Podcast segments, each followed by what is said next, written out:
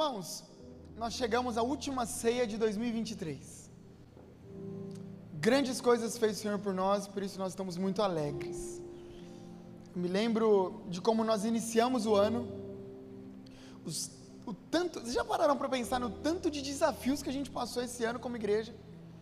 Irmãos, esse ano nós é, reformamos a nossa igreja, aos poucos, nós é, passamos muito calor no começo do ano, quem está aqui lembra. Mas eu falava, é melhor o calor da igreja que o fogo do inferno. Então, tudo certo, estamos bem. Nós tivemos a nossa igreja assaltada.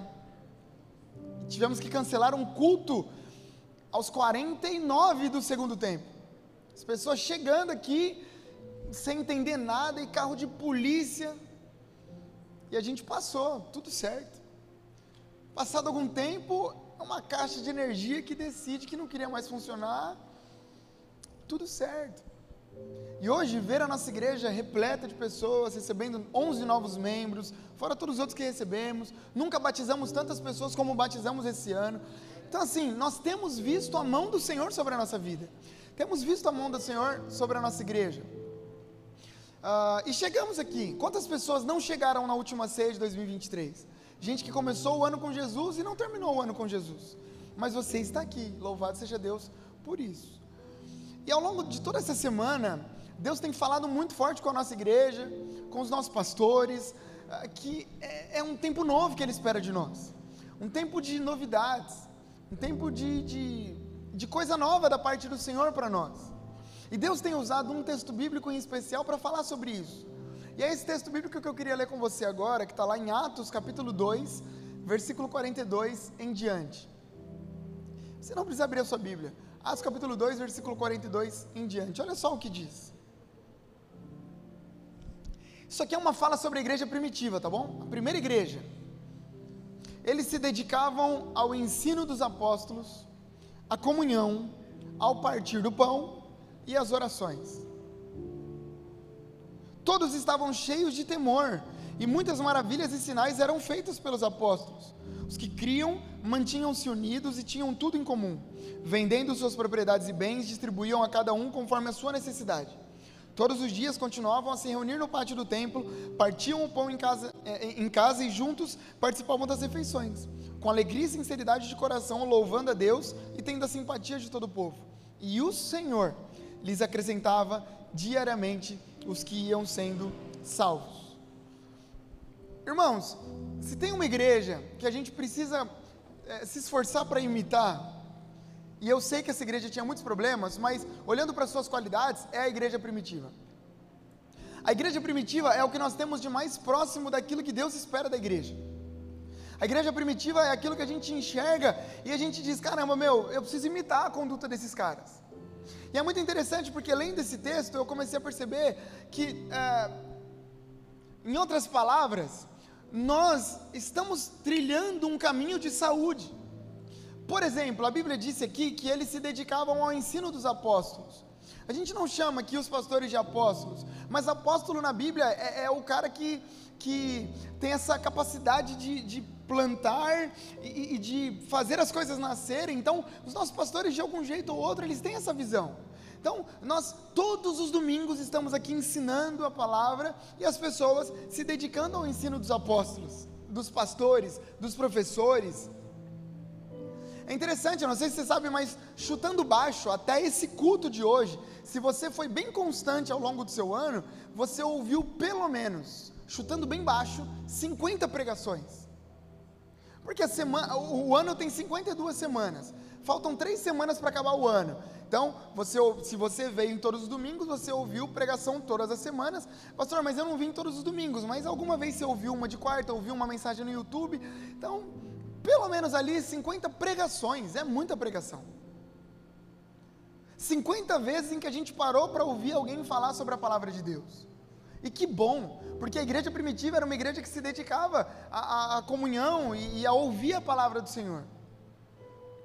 A Bíblia também diz que a igreja primitiva ela, ela, ela, se comprometia na comunhão. Irmãos, hoje nós temos uma centena de GCs na nossa igreja, ah, falando de maneira geral, espalhada por todo o estado de São Paulo e alguns lugares do mundo. Só aqui em Santos nós temos cinco grupos de conexão. Temos um grupo só de homens, temos um grupo só de mulheres, temos um grupo de famílias, de casais, temos um grupo para os jovens. Tem um, outro, tem um outro grupo só de mulheres que se reúne no salão de beleza da Kelly. Então nós estamos nos esforçando para construir uma igreja baseada na comunhão. Eu queria ter muito mais GCs, mas a gente está no caminho.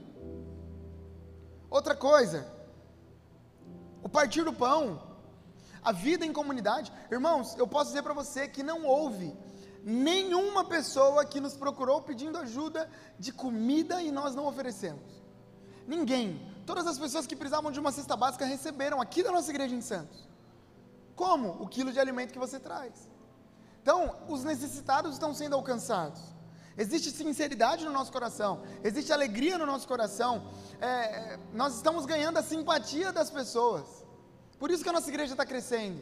Porque os vizinhos estão começando a ouvir, e estão vindo aqui, e estão descobrindo um pouco mais sobre Jesus. Então nós estamos no caminho.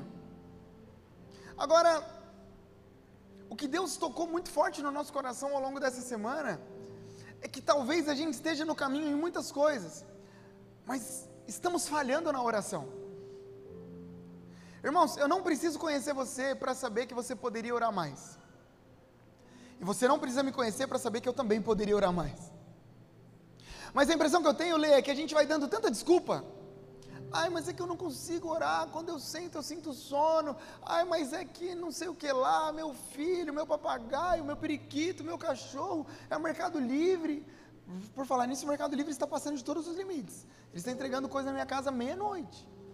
O Bruno, ele acorda com o latido da Jessie. Alguém tem que fazer alguma coisa. Então, ai, mas é não sei o que lá, não sei o que lá, e a gente vai vivendo, vai vivendo, Maiara, e a gente, nossa vida de oração sempre ficando para trás, sempre ficando para trás. Ei, deixa eu dizer para você, talvez o milagre que você está esperando não chegou ainda por falta de oração. Talvez a transformação na sua família não chegou ainda porque você está orando pouco. Você está trabalhando muito, está fazendo muito Está batendo muita asa. Lembra da minha pregação quando eu falei que a andorinha, o pardal, todas as aves ficam batendo asa lá no alto, mas a águia não. A águia ela, ela, ela bate asa até subir, porque lá em cima o vento do Espírito vai guiar ela e ela vai só planando. Parece que a gente fica batendo asa o tempo inteiro, o tempo inteiro, e por isso a nossa vida de oração vai ficando para trás, e talvez por isso as coisas não estejam acontecendo como a gente espera. Porque a gente fica doente e a primeira coisa que a gente pensa é ir no médico e tomar remédio, e faça isso em nome de Jesus, mas talvez seja a hora da gente recorrer primeiro à oração, crendo que Jesus usa a oração para transformar qualquer situação. Quantos aqui acreditam no poder da oração? Sabe, irmãos, então é hora da gente começar a orar um pouco mais, é hora da gente começar a dedicar um pouco mais de tempo à oração. Quando a gente olha para a Bíblia, é, é, a gente vai descobrir que a oração ela move o coração de Deus. Existem coisas, irmãos, isso aqui é muito forte, vou até soltar o celular. Existem coisas que Deus ia fazer, mas não fez porque alguém orou. Deus ia matar, mas aí não, Senhor, não mata não. Não, então tá bom, eu ouvi a sua oração, não vou matar. A oração move o coração de Deus, a oração movimenta o coração de Deus de um lugar para o outro. Ao mesmo tempo, a oração movimenta o nosso coração para o coração de Deus. Porque tem coisa que Deus fala que vai fazer e Ele vai fazer. E aí o nosso coração tem que estar preparado para receber aquilo que Deus quer fazer. Porque tem porta que Deus fecha e se a gente ora, Deus abre. Mas tem porta que Deus fecha e a gente tem que orar para que Deus leve o nosso coração para essa porta fechada e está tudo certo. Ora, pela oração, Jesus orava e milagres aconteciam. Mas Jesus não é Deus? Exatamente, olha que loucura. Jesus ele pegava um pedaço de pão, ele pegava um pedaço de peixe e ele dava graças e dizia: Senhor, muito obrigado. E por causa dessa oração, aquele pedaço de pão e aquele pedaço de peixe multiplicava e alimentava uma grande multidão. Jesus é Deus e ele separava momentos de descanso, mas também momentos para orar de madrugada. Pela oração, o apóstolo Paulo colocava a mão e demônios eram expulsos. Pela oração, o apóstolo Paulo colocava a mão na cabeça de pessoas e dons eram derramados. Pela oração. A Bíblia diz, lá em 2 Crônica 7,14, que se nós, que somos o povo de Deus, se nós nos humilharmos, se nós orarmos, se nós buscarmos a face do Senhor, aí sim Ele ouve dos céus, Ele perdoa os nossos pecados e Ele sara a nossa terra. Sabe o que significa? Que existem problemas da nossa nação que só serão solucionados pela oração. Pode entrar Lula, pode entrar Bolsonaro, pode entrar quem você quiser. A Bíblia diz que se a gente não orar, nada vai acontecer. A garantia das, de, de sarar a nossa terra, de curar a nossa terra, é baseada na oração. Diego, está pregando? Estou. Sobre oração. Porque é inadmissível, irmãos, e aqui eu estou falando para mim também, é inadmissível que a gente entre mais um ano com uma vida de oração como nós temos. E a Bíblia diz que eles, a igreja primitiva, se dedicava à comunhão, se dedicava à pregação, se dedicava a ajudar os enfermos, a ajudar os necessitados, mas eles também se dedicavam à oração. A impressão que o texto dá não é que eles se dedicavam a orar, ah, eles faziam um culto e depois do culto cada um orava por si mesmo. Não, não, a impressão é que toda vez que eles se reuniam, tinha, eh, tinha palavra, tinha comunhão, tinha oração. Último texto bíblico, a Bíblia diz, lá em Mateus capítulo 5 ou 6, um dos dois, na, na oração do Pai Nosso, o próprio Jesus está dizendo: quando vocês orarem, Fechem a porta do quarto e o seu pai que estiver em secreto vai te recompensar. Não é se você orar. Não existe uma condição para a oração.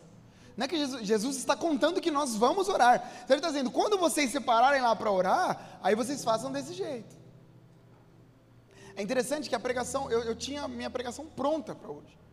Até ontem, meio-dia. E a minha pregação estava exatamente em cima desse texto de, de, da, da oração do Pai Nosso. Porque o tema de hoje é Ele te ver. E eu ia falar aqui, irmãos, Deus vê as coisas que a gente faz no secreto, Deus vê e recompensa no secreto, Deus vê, Deus vê, Deus vê. Ontem, meio-dia, Deus mudou a história da nossa igreja, não aqui de Santos. Todas as nossas igrejas hoje estão fazendo exatamente a mesma coisa. Fazendo o que, Diego? Irmãos, hoje essa é a minha palavra. Sabe o que a gente vai fazer a partir de agora, pelos próximos 20 minutos mais ou menos? A gente vai orar gente vai orar. Aí, pastor, gente, eu vim para a igreja para ouvir a palavra. Pronto, já ouviu. Tudo certo. E a palavra de hoje é sobre oração. Então a gente vai praticar. A gente vai separar 20 minutos aqui para a gente orar. Para a gente consagrar nossa vida ao Senhor. Irmãos, a gente está chegando no último culto do ano. Nós somos crentes. Quantos aqui, quem é crente aqui? Nós somos crentes. Se a gente não ora, acabou. Então nós vamos separar os próximos 20 minutos aqui em oração. E essa é a palavra. Acabou a oração, a gente canta e a gente vai embora. Diego, mas eu não sei orar, sabe? Você sabe. Você vai dizer o que você quiser para Deus. Vai dizer. Como você se sente hoje? O que, você pensa sobre Deus? O que, que você gostaria de falar se Deus estivesse na sua frente agora? É isso, Deus está. É isso que a gente vai fazer. A gente vai separar um tempo em oração, dizendo quem Deus é, confessando os nossos pecados, pedindo para o Senhor agir na nossa família, na nossa igreja, nas nossas finanças, pedindo um ano melhor para o Senhor, agradecendo por aquilo que Ele fez ao longo desse ano. Esse é o nosso culto de hoje. Porque se a igreja primitiva era uma igreja que é, vivia bem em comunhão, vivia na palavra, vivia e vivia na oração, é tempo da gente começar a imitar. Então você que nos visita hoje pela primeira vez, a gente vai orar junto. Em nome de Jesus. Você que é membro da nossa igreja, a gente não faz, eu não, não me lembro, a gente nunca fez isso aqui na história da, da, da, da nossa igreja. E hoje é o primeiro dia. Então, nesse momento, ah, nós vamos iniciar um período de oração.